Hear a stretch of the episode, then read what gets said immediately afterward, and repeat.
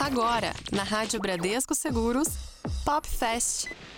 Tudo sobre cultura pop na velocidade que você precisa.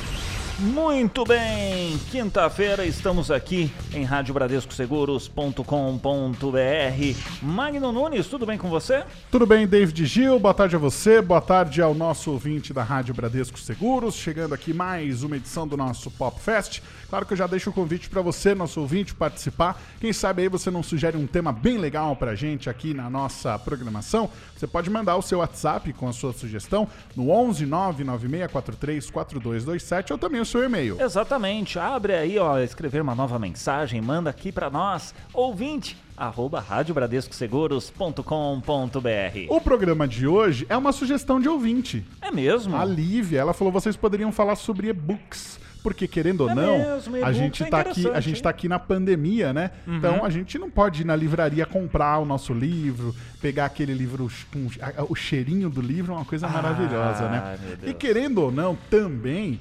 é, é, é mais fácil, às vezes, você ler ali o e-book, né? O pessoal já está acostumado a ler nas, nas plataformas Uhum. mais diversas, inclusive a gente vai falar aqui no nosso programa. Então a gente falou, vamos falar então sobre, sobre e-books. Só Mas- que a gente tem que achar uma pessoa que entenda do assunto, Isso né? que eu ia falar. E aí, procurando, procurando, procurando, achamos a pessoa que é o Marcos da Veiga Pereira, ele que é presidente do SNEL, que é o Sindicato Nacional de Editores de Livros. Marcos, tudo bem com você? Como é que vai? Como vai, David? Como vai, Magno? Prazer estar aqui com vocês e com seus ouvintes. Ah, prazer é todo nosso. Marcos, seguinte. Quando a gente fala de e-books, o pessoal fala, poxa, mas será que é um- uma coisa que tá na moda e tudo mais? Eu vejo algumas pessoas aí com os e-books, mas não sei bem como é que tá isso daí, não. É um, é um, um- um meio né, que está em amplo crescimento, né, Marcos? Até o faturamento do ano passado mostrou que o mercado dos e-books está numa disparada ascendente. É, a gente vem crescendo acima de 30% ao ano, de 2016 a 2019, que foi o dado que a gente pesquisou. Ainda é uma base pequena, mas o, assim, ne- nessa pandemia, Magno, os números cresceram ainda mais. O Olha resultado só. que a gente mostrará no ano que vem Aham. vai ser impressionante. E vocês sentiram aí que as pessoas elas acabaram se interessando um pouco mais também é, sobre é, ir atrás dos e-books, até por causa da quantidade de títulos que estão disponíveis, porque até um tempo atrás tinham livros mais técnicos, alguns livros que é um pouco mais antigos, só que hoje é assim, né, né, David Ho- Gil? acha- Se o cara lançar o livro e não lançar no e-book, ele tá perdendo, tá perdendo leitores também, né? Exatamente. Como é que funciona isso, Marcos? To- Totalmente, to- vocês têm toda a razão. É, Essa, um dos pilares né, que você tem para essa indústria funcionar, para o e-book funcionar, é você tem que ter acervo, você tem que ter boas plataformas e você tem que ter boas lojas. E eu acho que a gente está crescendo nisso, sem dúvida nenhuma, as plataformas estão instaladas, as lojas também, e as editoras têm se esforçado em colocar, sei lá, eu acho que hoje em dia 70% do que é lançado é, em livro físico é lançado em e-book. Lembro que livro infantil, por exemplo, tem uma procura menor, livro de arte, culinária, também é mais difícil. Quer dizer, então você tem algumas obras que também não faz tanto sentido ter o e-book. Mas o romance, a biografia, o livro de negócios, isso eu diria que quase 100% é lançado ao mesmo tempo. Até mesmo porque, ah, se a gente for fazer uma analogia aqui, antes, antes até hoje mesmo, a gente fala qual que é o seu livro de cabeceira, né? Hoje, na cabeceira ali, no, no criado do lado da, da nossa cama, tá ali um- o nosso celular, o nosso tablet. Exato. Então, ali passa a ser o livro de cabeceira, né? gente- Dentro ali do... ali deve ter centenas de títulos e tudo mais, Exatamente, né? né? E isso me, me, me traz à memória aqui, o, Marcos, uma referência a uma série de uma série americana, The Office.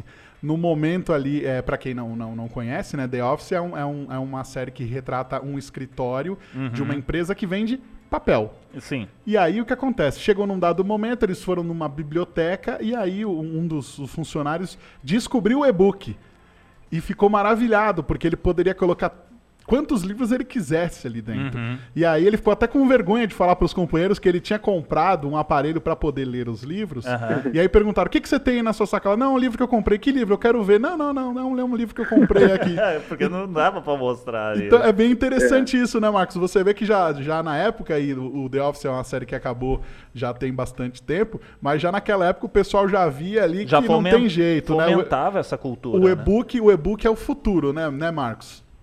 É, eu você sabe que eu acho que o e-book, ele, ele, essa, acho que a tua pergunta barra provocação, ela é interessante pelo seguinte, eu acho que o e-book é mais um formato. É, eu acho que no, no, primeiro momento, quando lançou nos Estados Unidos, né, década de 90, a discussão era o e-book vai dominar, o e-book já chegou a 30%, vai chegar a 60%. E não chega. Não chega porque as coisas se acomodam, porque as pessoas gostam de ter o livro físico também. É, nessa pandemia, a quantidade de bibliotecas que a gente conheceu, cada vez que a gente vê uma live, cada vez que a gente vê entrevista, Exatamente. A, as bibliotecas são certamente os panos de fundo preferido das pessoas. Né? Elas dão assim uma dão, dão uma importância ao, ao entrevistado, né? Então, eu acho que o livro físico, o e-book, eles coexistem, assim como o audiolivro vai, vai coexistir. É, é tudo uma questão de conveniência, né? É tudo uma questão de preço, é tudo uma questão de quantos livros você lê por uhum. ano. É, eu leio muito e-book. Eu, eu, de fato, sou uma dessas pessoas que nem você que tem o meu leitor do lado da minha cama. Mas volta e meia eu ganho um livro físico que me dá um prazer enorme também. É, tem, a, a, aliás, esse negócio de quando as presente, né? Você vai presentear alguém. Ah, dá um livro.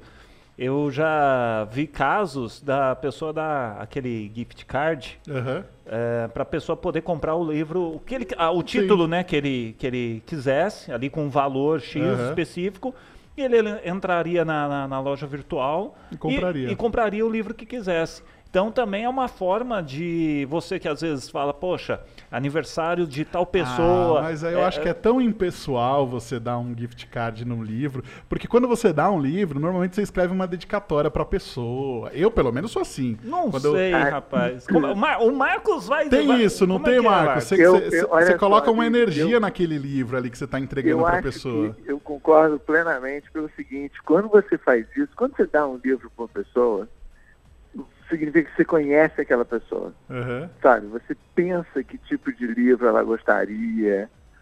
O, o gift card fica, não só em pessoal, fica meio, meio, assim, meio tipo, ah, eu não, não sei bem como é que você pensa, então eu vou te dar aqui um gift card para você escolher o livro que você quiser.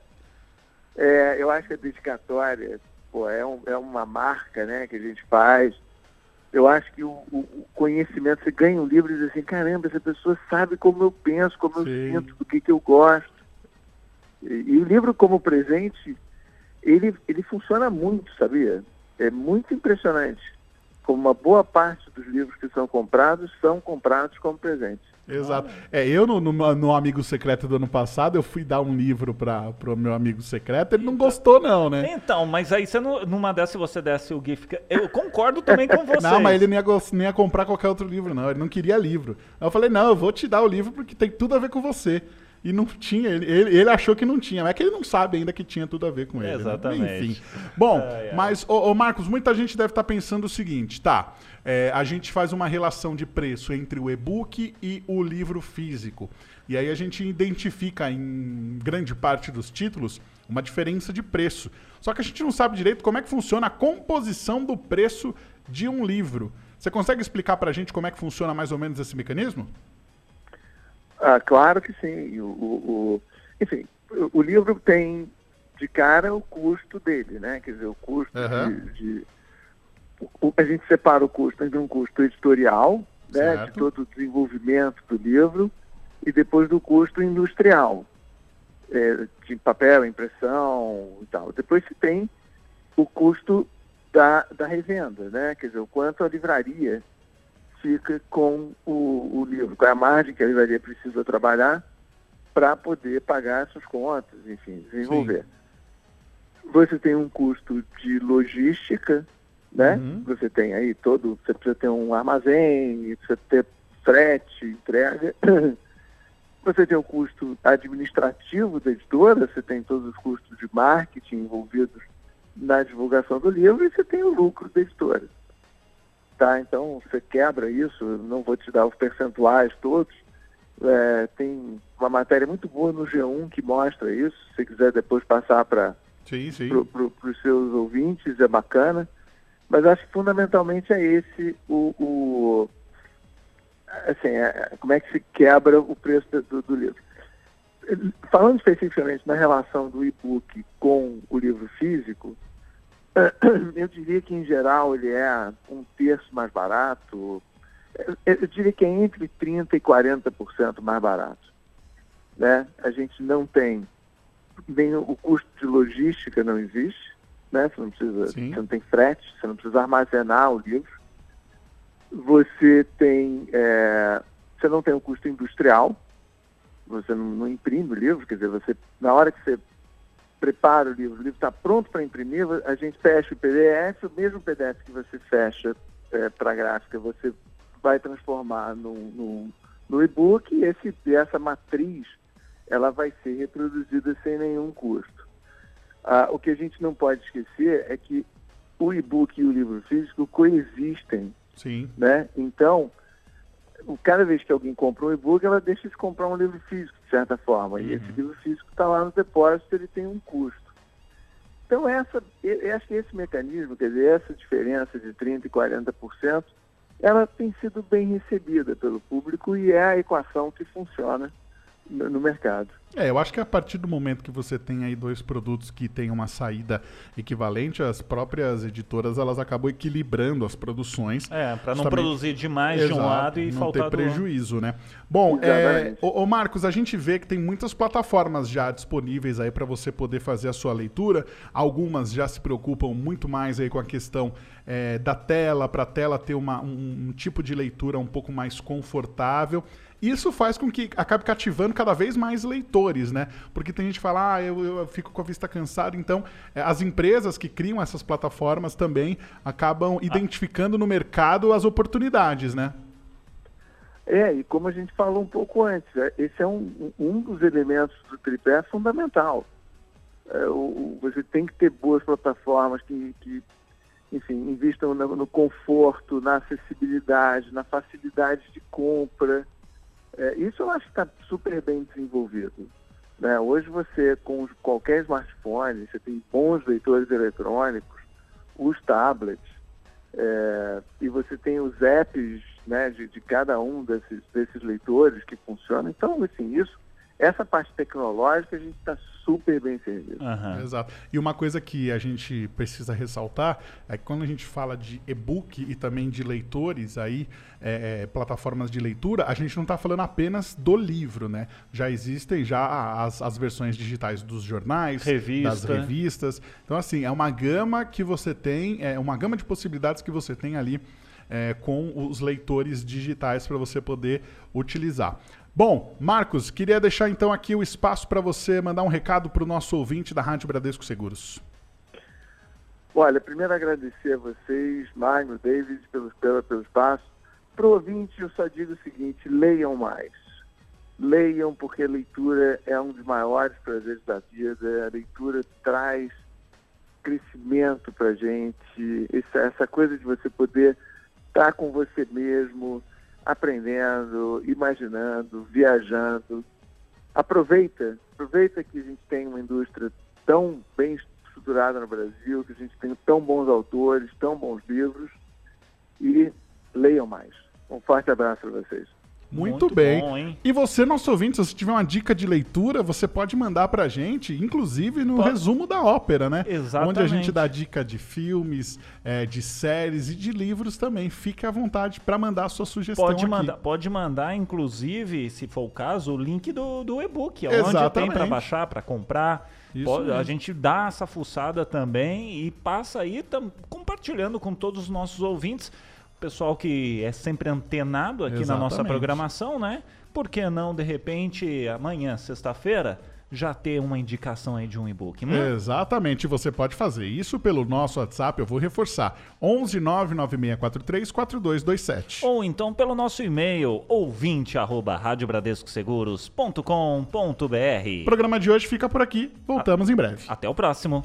Você ouviu na Rádio Bradesco Seguros Pop Fest.